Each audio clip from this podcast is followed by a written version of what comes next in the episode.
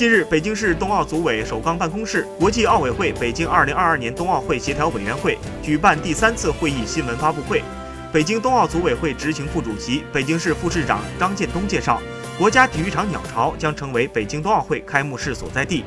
国际奥委会第一副主席、国际奥委会北京2022年冬奥会协调委员会主席胡安·萨马兰吉表示。对于赛事筹备的现有成果感到非常开心，称最具代表性的场馆之一水立方将变成冰立方，还有许多场馆都将重新改造投入冬奥会使用。这些场馆重复利用的优秀实例说明，北京把奥运遗产带到未来。